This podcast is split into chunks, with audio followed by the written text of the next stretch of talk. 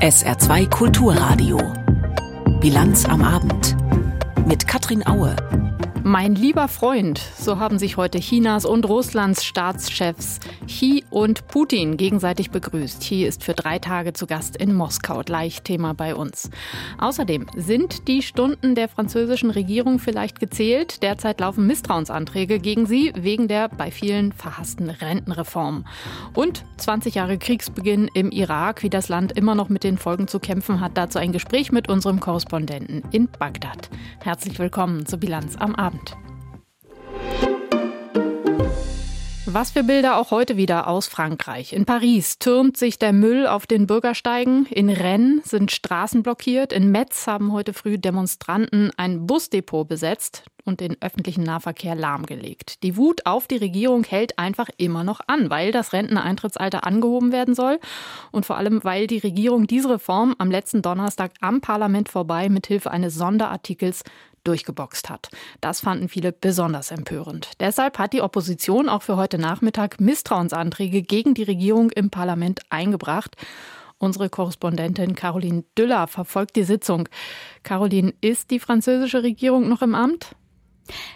ist sie. Bisher wird in der Assemblée Nationale noch debattiert. Mit einem Ergebnis der Abstimmung rechnet man zwischen sieben und halb acht später am Abend. Der Tonfall in der Assemblée, der ist dafür aber recht harsch. Also Mathilde Panot von der Linkspartei La France Insoumise hat zum Beispiel gesagt, wörtlich, Macron, der Präsident, macht Frankreich Schande. Sie hat auch die internationale Presse zitiert und sogar den deutschen Tagesspiegel, der eben getitelt hatte in einem Kommentar, Macron sei kein Reformer, sondern ein Zerstörer. Also ein Argument, das auch immer wieder tatsächlich kommt, ist dieser Artikel 49.3, mit dem die Regierung die Reform durchs Parlament bringen will, ist eine, Beach Miss eine nicht eine Beachtung, eine Missachtung, genau das Gegenteil des Parlaments und äh, vor allem auch eine Missachtung dessen, was die Menschen wollen. Und eine Beobachtung, die auch nicht unwichtig ist, von der Mehrheit des Präsidenten, also von Macrons eigenem Lager, sind viele Abgeordnete heute überhaupt nicht gekommen, was an sich ne, man muss nur physisch präsent sein, wenn man für diesen Misstrauensantrag sprechen möchte. Aber dass eben so viele an einem so wichtigen Tag auch nicht gekommen sind, um Premierministerin Elisabeth Born zu unterstützen, da kann man sich schon fragen, was das für ein Zeichen sendet.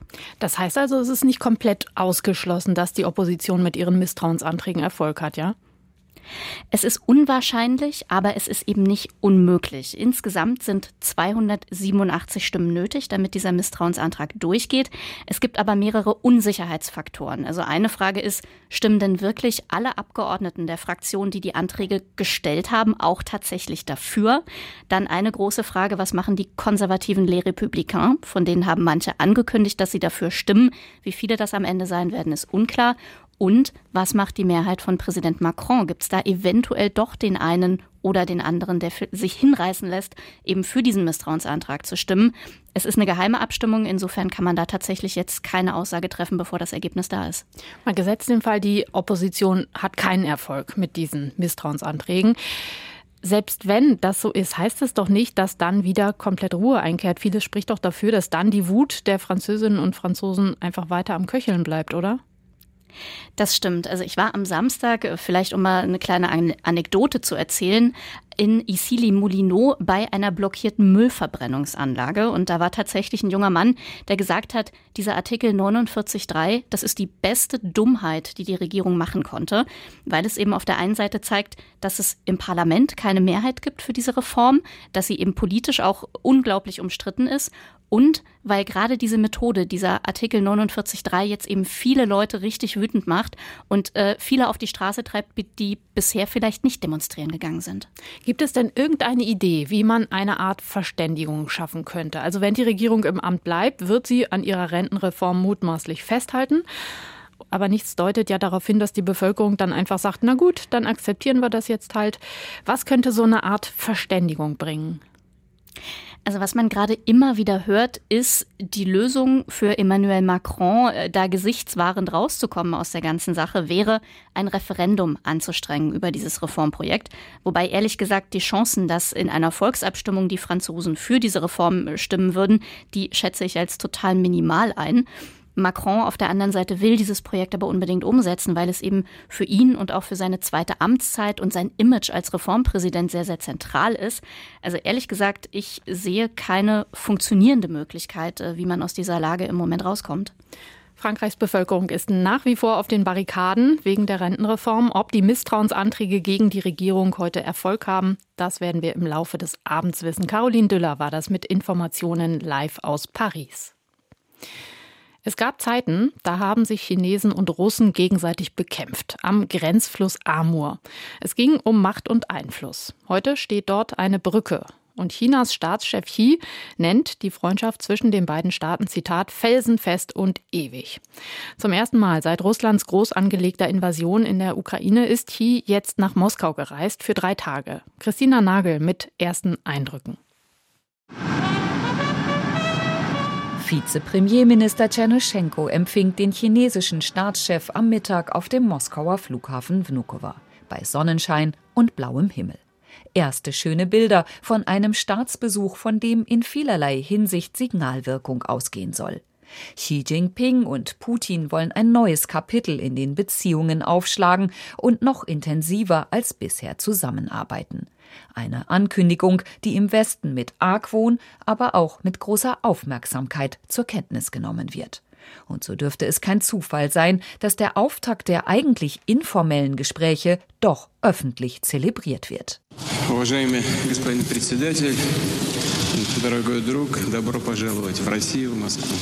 Mit einem kräftigen Händedruck hieß Putin seinen Freund Xi Jinping im Kreml willkommen. Die ganze Welt kokettierte er, sei an China interessiert. Darum beneide er ihn ein bisschen.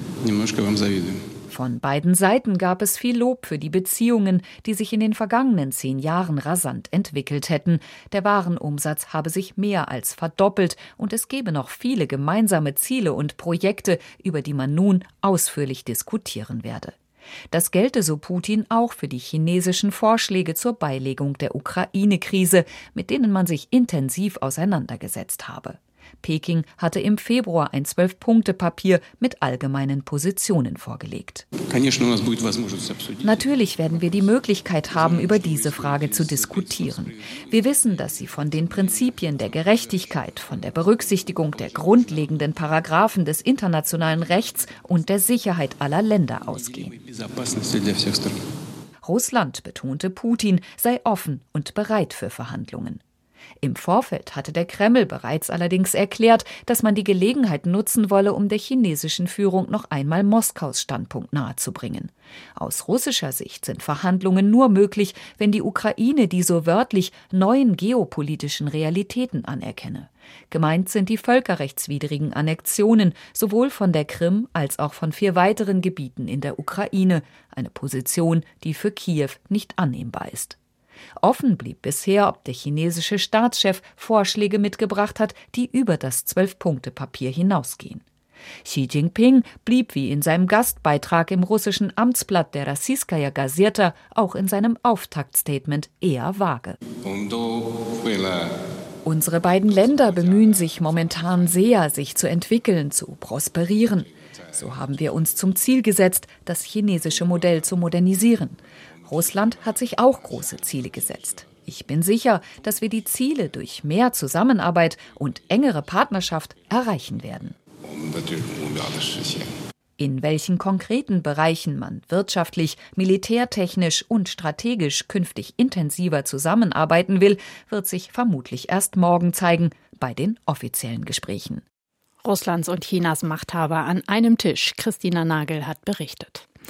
Einige Kilometer weiter südlich geht währenddessen Munition aus in der Ukraine, um sich gegen Russlands Angriffskrieg verteidigen zu können. Am drängendsten bittet die Ukraine zurzeit im Ausland um Munition. Denn das könnte wirklich kriegsentscheidend sein. Heute haben die EU-Außen- und Verteidigungsministerinnen und Minister in Brüssel zusammengesessen, um Abhilfe zu schaffen. Helga Schmidt. Die Ukraine soll sich darauf verlassen können, dass ihr die Munition nicht ausgeht. Darauf konnten die Minister sich schnell einigen. Einer preschte sogar mit einer Zahl vor. Eine Million Schuss Artilleriemunition sollte Europa liefern. Das forderte der Verteidigungsminister von Estland für die nächsten zwölf Monate. Eine Million Schuss, das wäre genauso viel, wie die Ukraine gefordert hatte. Andere Minister waren etwas vorsichtiger mit solchen Zahlenangaben, darunter Bundesverteidigungsminister Boris Pistorius. Ziel muss sein, das hat absolute Priorität aus meiner Sicht, dass noch in diesem Jahr eine nennenswerte Zahl von entsprechender Munition in die Ukraine geliefert wird. Wie schnell das gelingt, wird aber abhängen von Europas Rüstungsindustrie. Die müsste ihre Produktion erst einmal deutlich ankurbeln. Dafür will die EU Anreize liefern. Eine Milliarde Euro für die Länder, die ihre eigenen Lagerbestände noch einmal durchforsten und ihre Munition der Ukraine zur Verfügung stellen. Das soll mit Geld für die Neuanschaffung belohnt werden. Und eine zweite Milliarde wollen die Europäer in die Hand nehmen, um direkt bei der Rüstungsindustrie Munition für die Ukraine in Auftrag zu geben. Zum Beispiel durch gemeinsame Bestellungen.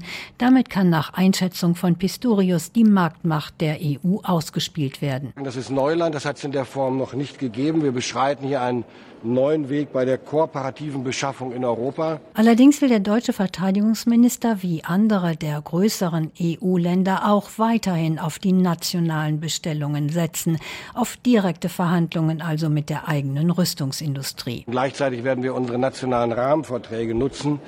Wir wollen unsere Rahmenverträge mit der Rüstungsindustrie auch öffnen für andere Partner und sind mit einigen auch schon in Gesprächen. Außenministerin Annalena Baerbock kündigte am Rande der Beratungen an, Deutschland gehe voran mit Munition für den Gepard-Panzer, der in der Ukraine zur Abwehr von russischen Luftangriffen eingesetzt wird. Die Bundesregierung hatte im Februar eine größere Menge von Gepard-Munition beim Rüstungskonzern Rheinmetall bestellt und im Sommer sollte mit der Lieferung begonnen werden. Die Zeit drängt jetzt wirklich, um die Klimakrise zu lindern. Der Weltklimarat hat heute nochmal neue Daten veröffentlicht. Nach dem Nachrichtenüberblick von Tanja Philipp Mura. Nach dem verheerenden Erdbeben in der Türkei hat die EU-Kommission dem Land eine Wiederaufbauhilfe von einer Milliarde Euro zugesagt.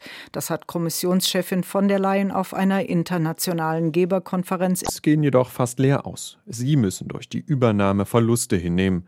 Besonders heftig erwischt es Inhaber von sogenannten AT1-Anleihen der Credit Suisse. Ihnen droht der Totalverlust.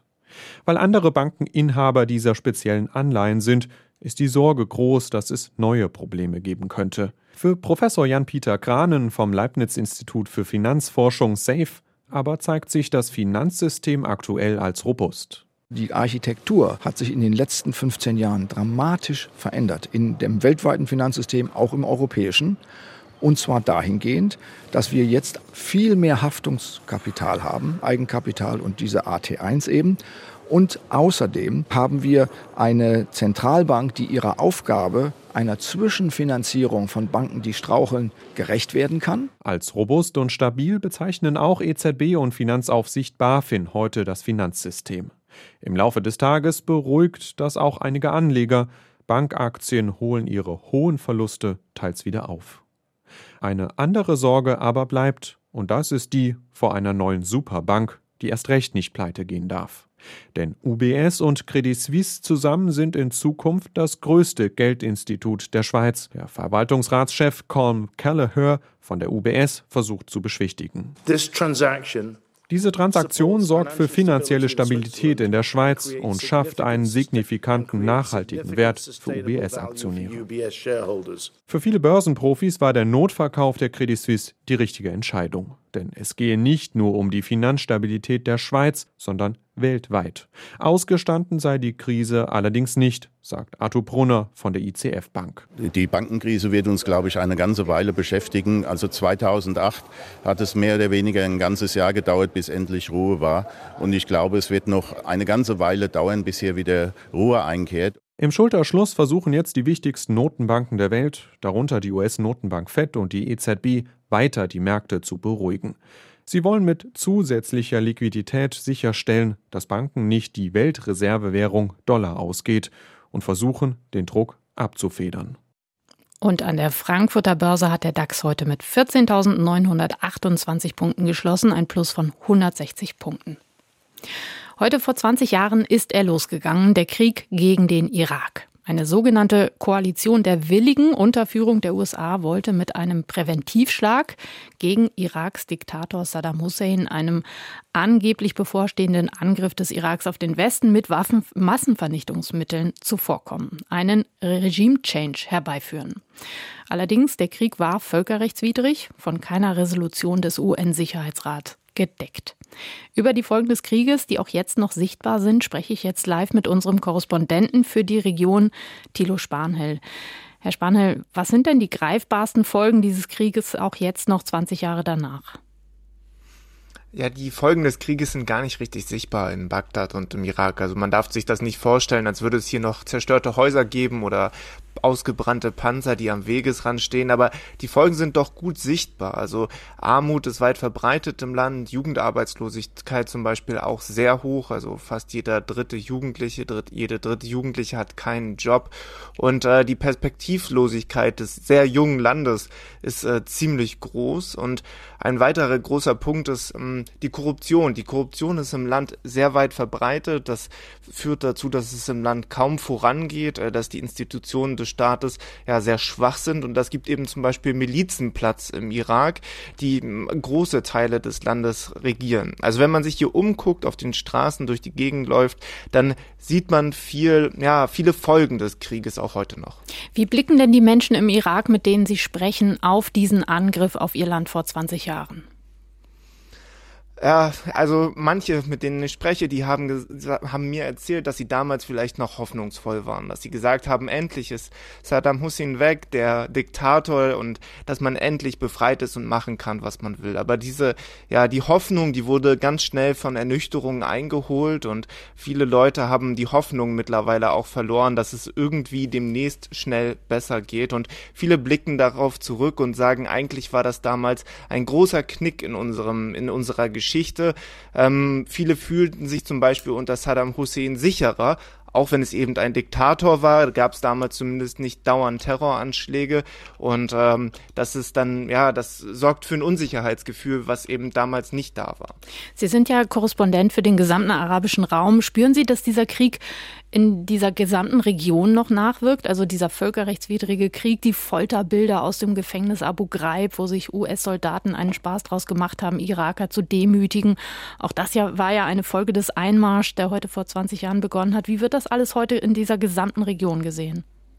Das finde ich eine sehr gute und auch sehr wichtige Frage auf jeden Fall. Ich finde, der Krieg aus meiner persönlichen Perspektive, und ich glaube, da würden mir viele auch Experten und Beobachter zustimmen, hat den ganzen Nahen und Mittleren Osten schwerwiegend verändert. Also nicht nur den Blick auf die USA, die, ja, auf, auf die kaum noch jemand im Nahen und Mittleren Osten gut zu sprechen ist, vielleicht noch in den Golfstaaten, aber sonst gerade in Syrien und Irak und in Libyen, Ägypten, ist oft, wenn man mit den Menschen spricht, äh, kommen, kommen die USA nicht so gut gut bei weg. Und ansonsten ist es halt auch so, dass ja viele Terrororganisationen, zum Beispiel der Islamische Staat, der, da kann man sagen, dass der Irakkrieg mit die Grundlage gelegt hat dafür, dass diese Organisationen eigentlich hervorkommen konnten und ja, also man kann sagen, der Krieg hat den Nahen und Mittleren Osten langfristig verändert.